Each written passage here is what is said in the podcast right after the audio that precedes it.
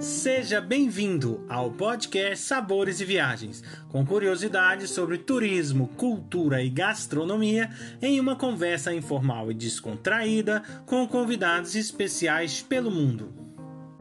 A apresentação deste podcast fica por conta de Victor Barros e Guilherme Boeste, diretores do Cooking em Portugal. Hoje a nossa convidada é a Aline Shefkes, é, nós vamos falar é, sobre o tema gastronomia em Israel. Olá, Aline, tudo bem? Olá, bom dia a todos. Muito obrigada por terem me convidado a participar hoje do podcast com vocês. Aline, eu gostaria que você pudesse explicar um pouquinho para a gente a sua trajetória, né, até chegar aí em Israel e também ser guia hoje em Israel. Então, a minha trajetória começou já há muitos anos atrás. Eu terminei a escola e vim para Israel para fazer um ano de trabalho voluntário. A ideia era ficar aqui um ano e esse um ano se transformou em dois, três, quatro, dez. Agora já são 11 anos aqui em Israel.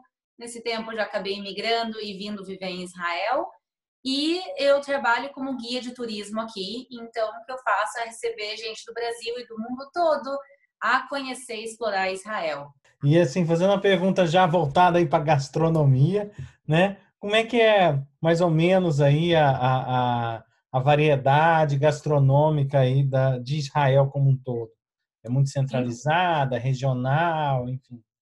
Então, como eu imigrei para Israel, tem gente do mundo todo que migrou e por isso a culinária de Israel ela é muito, muito, muito rica e muito variada.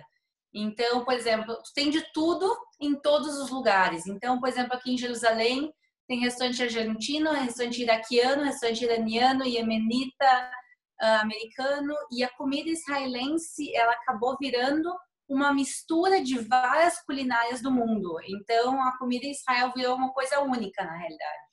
Em relação assim, a essas tantas influências, né? O que, que você, como brasileira, acha mais estranho que você já encontrou aí para comer?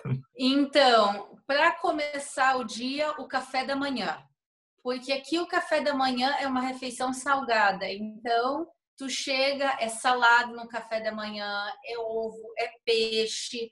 Comer peixe no café da manhã pra gente que é brasileira é bem estranho, mas a gente acaba se acostumando. Hoje em dia eu também faço parte do time aqui em Israel de comer salada e peixe no café da manhã.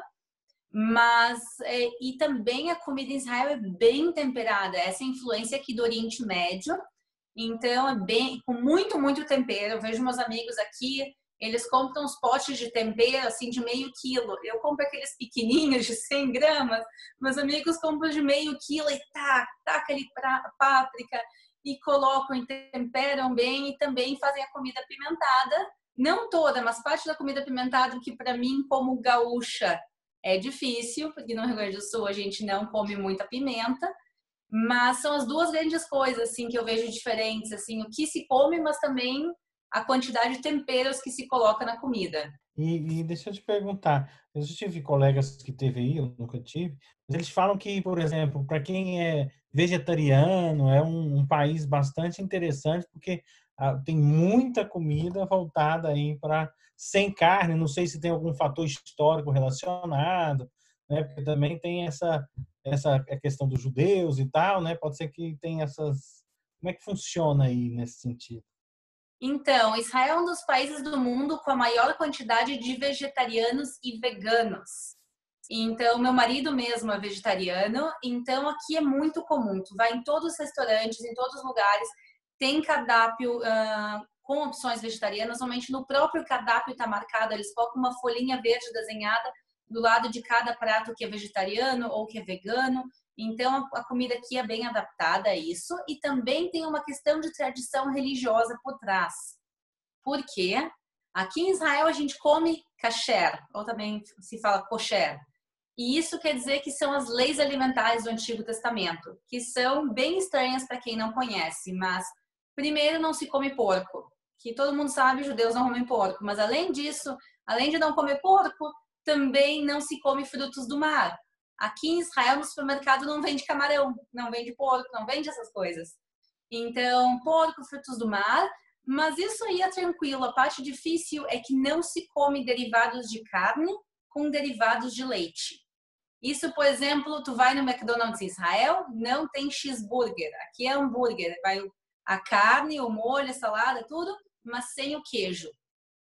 Então, muitos, a maior parte dos restaurantes aqui, eles escolhem ser ou de carne ou de leite. Isso quer dizer que tu vai agora no restaurante italiano, o restaurante vai dizer, a gente, é um restaurante de leite.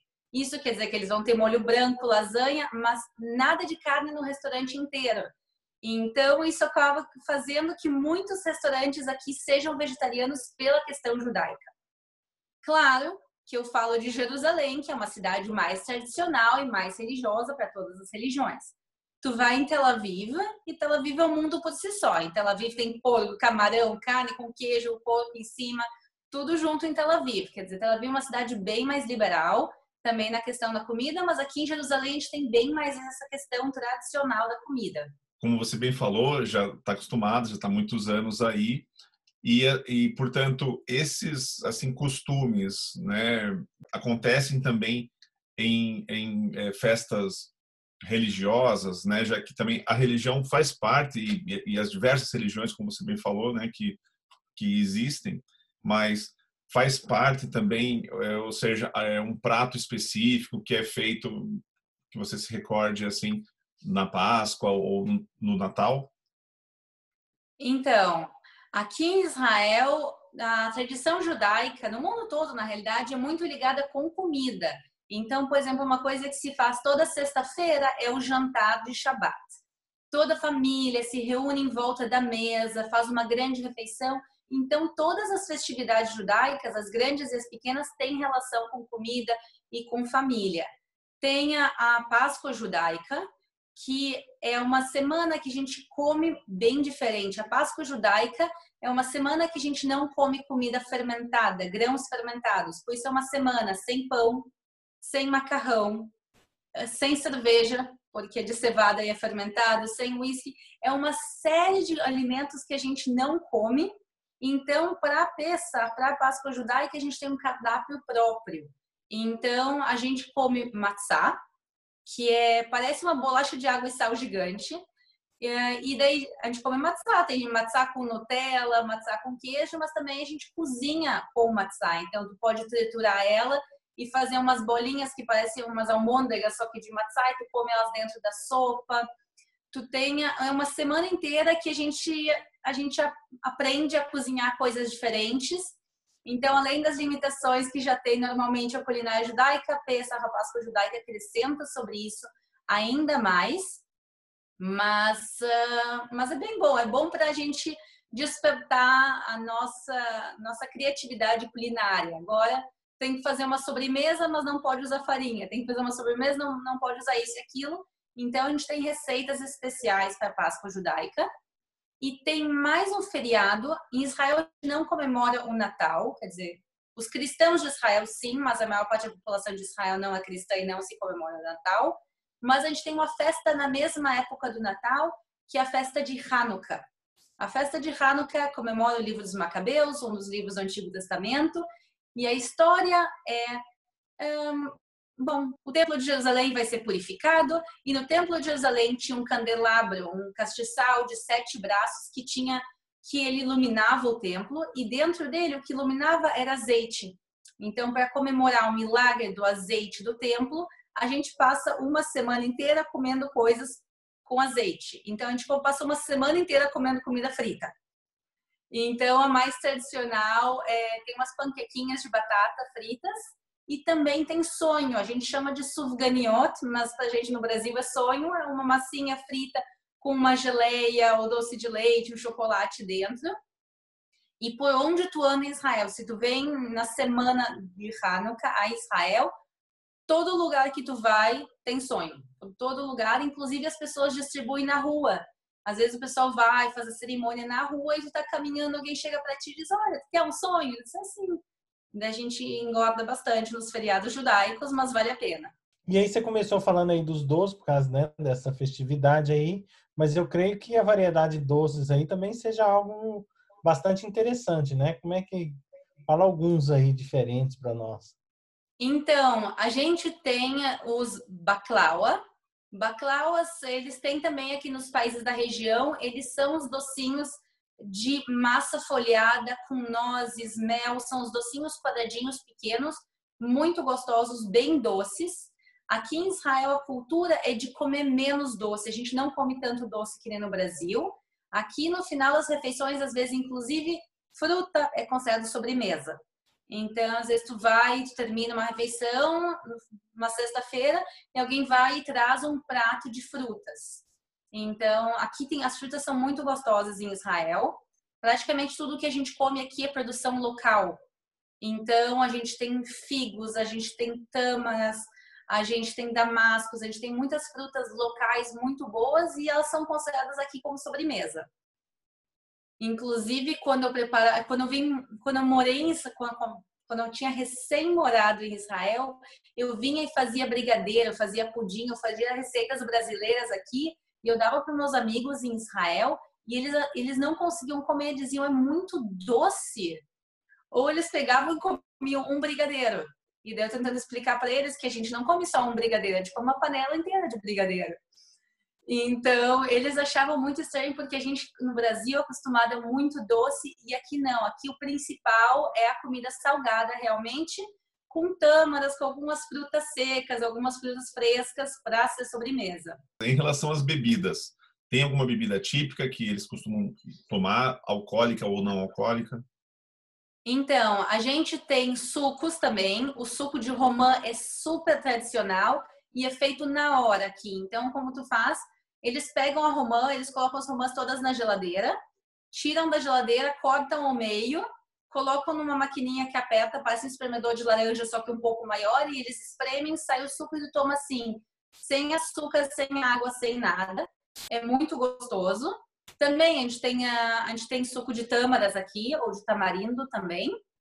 E de bebidas alcoólicas, a gente tem uma coisa que chama arak, que é uma bebida feita à base de anis. Então, ela é alcoólica, ela tem 40% de teor alcoólico, que é bastante, o mesmo que vodka, uísque e as bebidas fortes, mas o sabor dele é bem delicado, já que a gente está falando de anis, então ele tem, ele tem um cheiro bem agradável, não tem aquele cheiro de álcool, ele tem um cheiro bem agradável, um gosto bem agradável, ao mesmo tempo ele é, ele é alcoólico e se pode tomar ou ele puro, tem gente que coloca a garrafa no freezer mesmo tira que nem limoncello, tira direto do freezer e toma, ou o pessoal mistura o arak, essa, bebida alcoólica de anis, junto com suco de pomelo, uh, que é grapefruit, a gente chama aqui. Então, é pomelo junto com arak se toma também é o coquetel mais tradicional daqui. E além disso, Israel é conhecido pelos seus vinhos, quer dizer, desde os tempos bíblicos a gente ouve as histórias, a gente pega a Bíblia, a gente ouve as histórias de transformar água em vinho, disso e daquilo, as histórias ligadas ao vinho. Então, Israel está se transformando num dos top produtores de vinho do mundo. O vinho todo ele é kasher, isso quer dizer que segue as regras alimentares judaicas, um, que no caso quer dizer que a fábrica está fechada no sábado, tem uma série de restrições, mas esse vinho kasher é produzido aqui e eles começaram a ganhar várias competições no mundo nos últimos anos. Então, a gente tem o arak, a gente tem os vinhos muito tradicionais aqui, e o que está na moda entre os jovens agora é cerveja artesanal. Eu sei que tem outros países que também está na moda, mas a cerveja artesanal aqui em Israel está bombando. Então, a gente tem aqui um bar em Jerusalém, por exemplo, que chama Beer Bazar, o Bazar da Cerveja.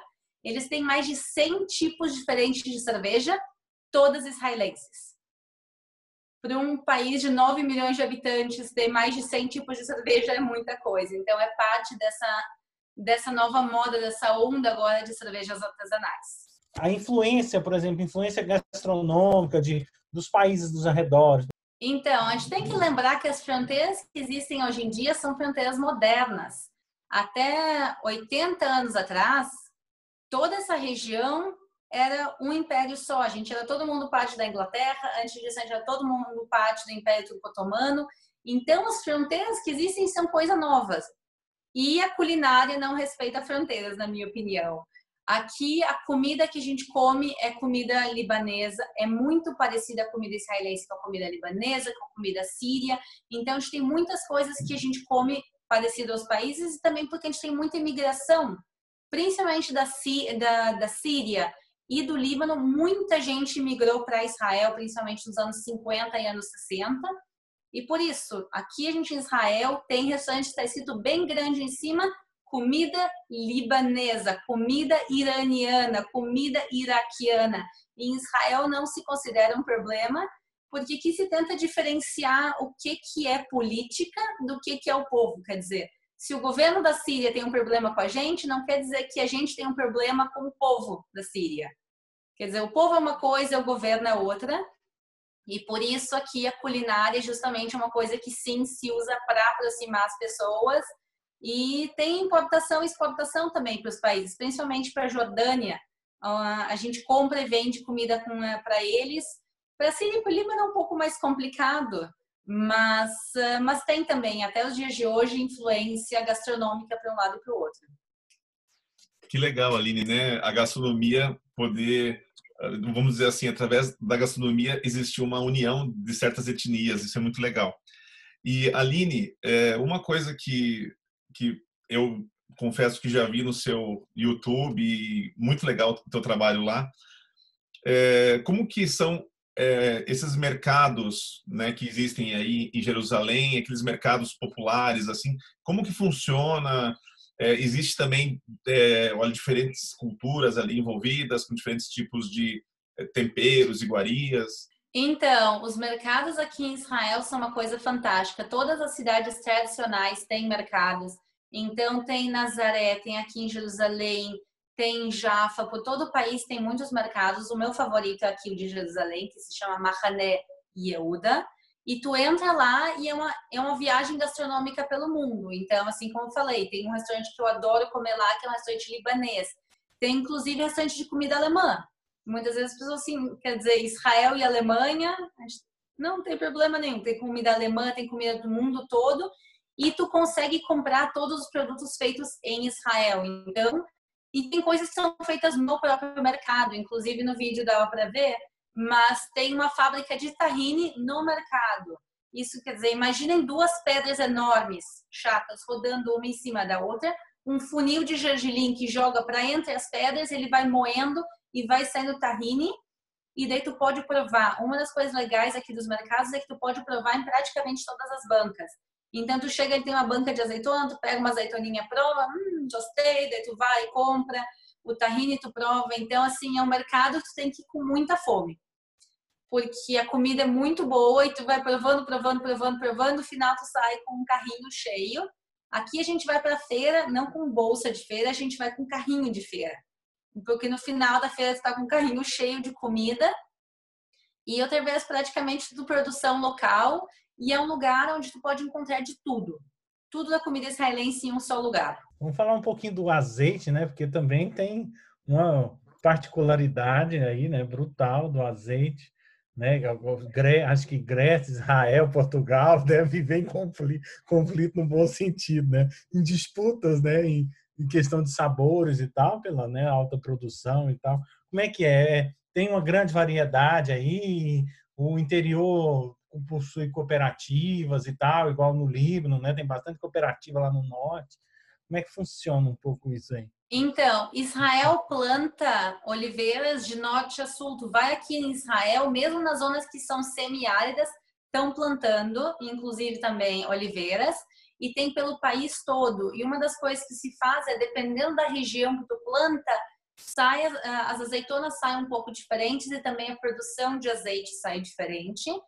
E então tem azeites muito bons aqui em Israel. E uma coisa que se faz aqui bastante, que eu não sei quanto se faz nos outros países, para ser bem sincera, mas aqui tem azeites feitos de azeitonas verdes e tem azeite feito também de azeitona preta.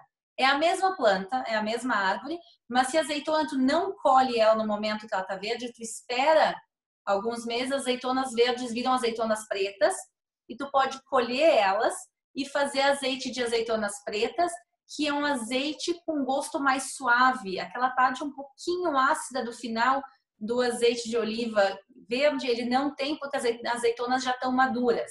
Então, aqui em Israel, nos melhores lugares de azeite de oliva, tu pode encontrar azeite de oliva verde, azeite de oliva eh, preta e também blend, mistura entre os dois. Então, é uma coisa legal que se faz aqui em Israel que eu não sei em quantos outros países do mundo se também tem esse tipo de produção.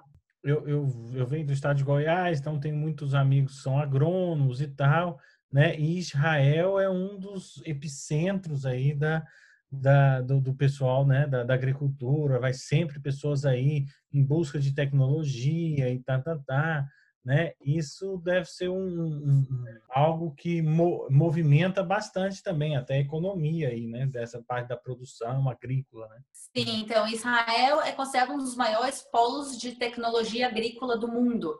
Então, em tudo que vocês podem imaginar, por exemplo, a irrigação, Uh, Israel é um país desértico, mais de 60% de Israel é deserto e o resto é praticamente todo semiárido, onde tem pouca chuva em Israel.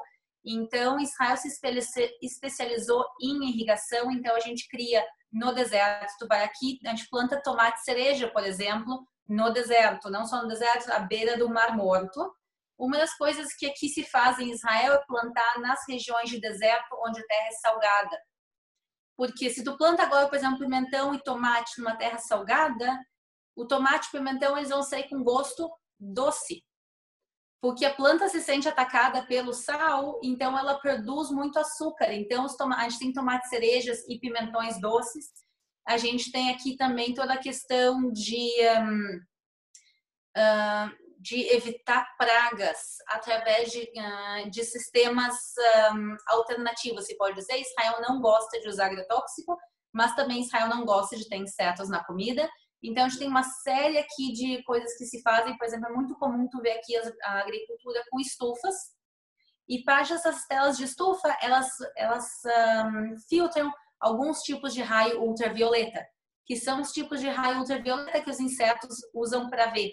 Então, os insetos entram dentro da estufa e para eles é como se fosse de noite e eles dormem e eles não conseguem se reproduzir e não conseguem atacar as frutas e as verduras e assim é uma maneira mais ecológica e mais orgânica, entre aspas, de combater pragas. Então, tem um monte de tecnologias dessas que são usadas e também a produção de novos e melhores espécies de frutas e de verduras.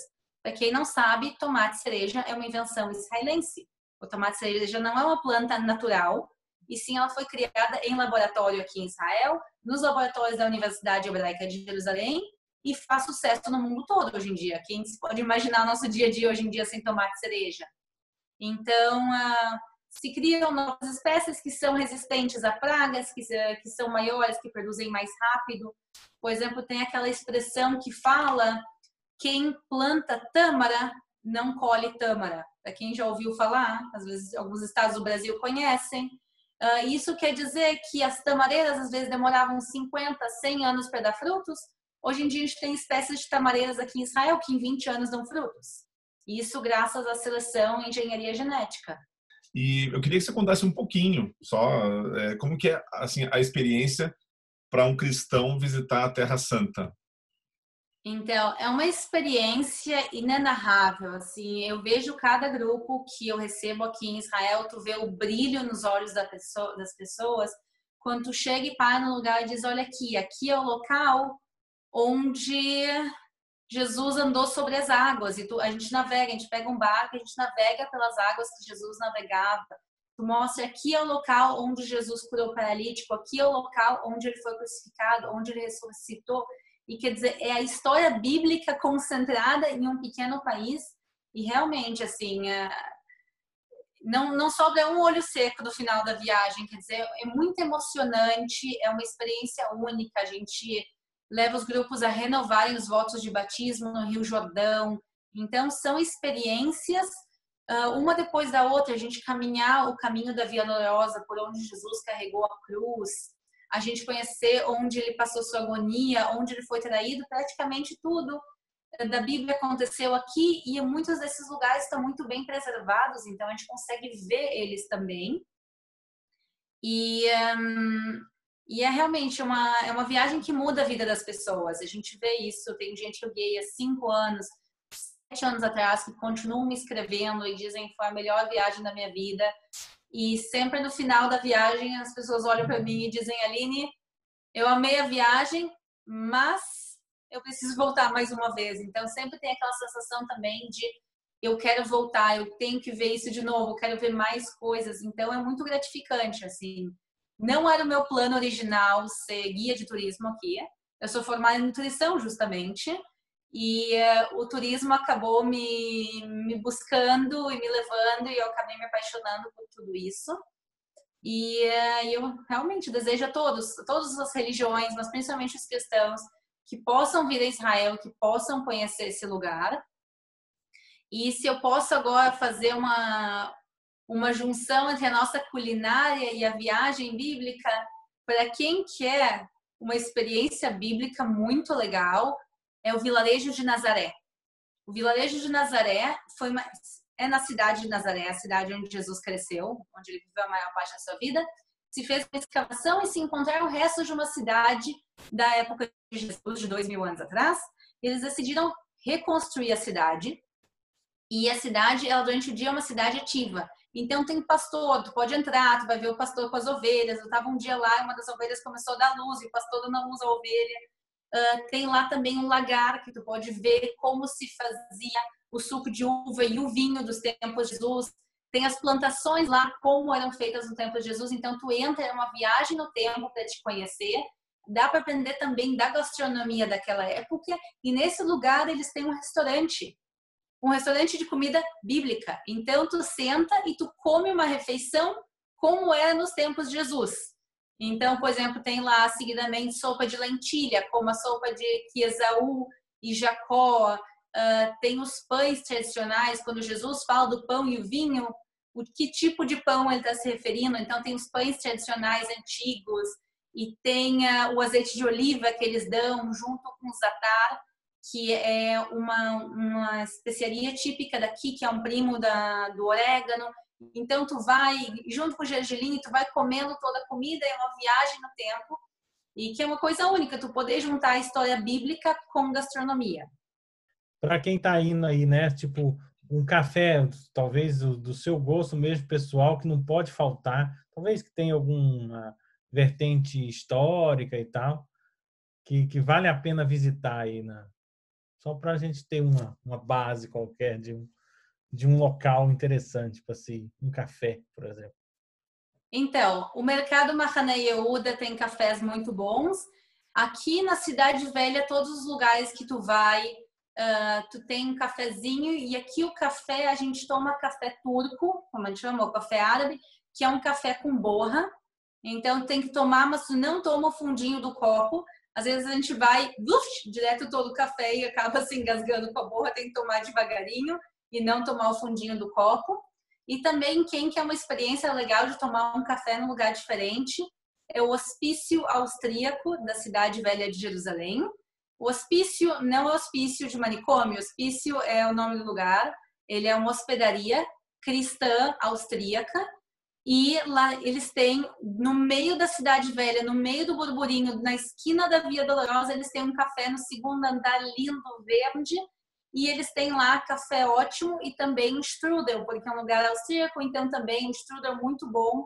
É um lugar histórico, muito legal de comer e tranquilo. Às vezes está na correria da cidade velha, subir para o segundo andar do hospício austríaco, tomar um bom café turco e um strudel. É uma boa maneira de fazer o intervalo e depois seguir o passeio. Aline, muito obrigado pela sua participação no nosso podcast. Eu gostaria que você pudesse deixar as suas redes sociais para que as pessoas possam conhecer Israel com a Aline. Então, para aqueles que querem acompanhar o meu novo canal de YouTube, é como tu falou, Israel com a Aline. É o meu novo canal de YouTube. Tem lá o nosso passeio culinário, Mur das Lamentações, o Monte Sião, bastante coisa nova também saindo. E também quem quer me acompanhar pelo Instagram. Seguidamente tem fotinhos de receitas e comidas gostosas é Aline Guia em Israel. Aline Guia em Israel no Instagram. Então, eu espero vocês nas redes sociais. E muito obrigada a vocês por dar essa oportunidade para mim de poder contar um pouco mais sobre Israel e a, nossa, e a nossa gastronomia. Muito obrigado, Aline, por nos falar sobre este incrível país que é Israel, bem como um pouco mais dos hábitos, costumes e, claro, da sua rica gastronomia. Convido a todos para o nosso próximo podcast Sabores e Viagens, com a presença do Felipe Otávio, que irá desvendar os segredos dessa arte ancestral da tanoaria e o seu impacto na indústria vínica em Portugal. Acompanhe também todas as novidades que vêm por aí. Basta digitar Cookie em Portugal nos canais do Instagram, Facebook e YouTube. Esperamos vocês!